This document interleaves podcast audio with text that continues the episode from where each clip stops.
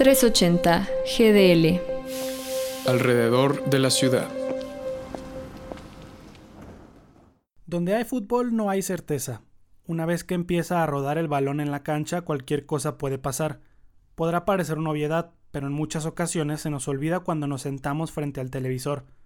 Hoy con el inicio de la Eurocopa y la Copa América, vale la pena recordar esta lección.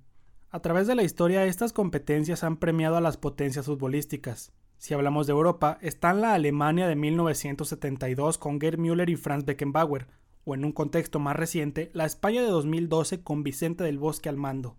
Si en nuestro viaje a través de la línea del tiempo volteamos hacia Sudamérica, encontraremos a la Argentina campeona en 1991, que apenas un año atrás había perdido la final del Mundial en Italia, o la Uruguay del 2011, que con Diego Forlán y Luis Suárez en la delantera lograron alzar su décimo quinto título continental.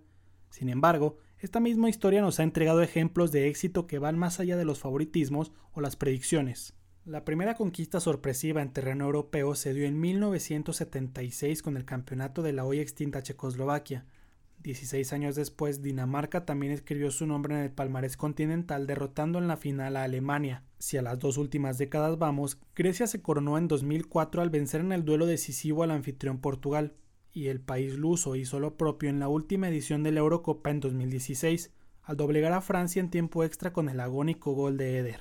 Al brincar al continente americano tenemos relatos similares, Perú levantó la Copa América en 1975 con Héctor Chumpitaz y Teófilo Cubillas como estandartes incas. Bolivia también lo había logrado en el 63, venciendo en el último encuentro del campeonato a Brasil con marcador de 5-4. En tiempos más recientes, Colombia y Chile merecen ser mencionados, pues lograron alzarse con el trofeo por primera vez en su historia, ambos en calidad de anfitriones en 2001 y 2015 respectivamente. Tener selecciones favoritas en el arranque de las copas no tendría que ser una razón para pensar que el espectáculo se puede ver disminuido en el campo de juego.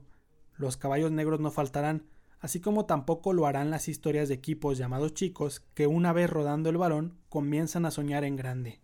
Soy Oscar Ibarra, para 380 GDL.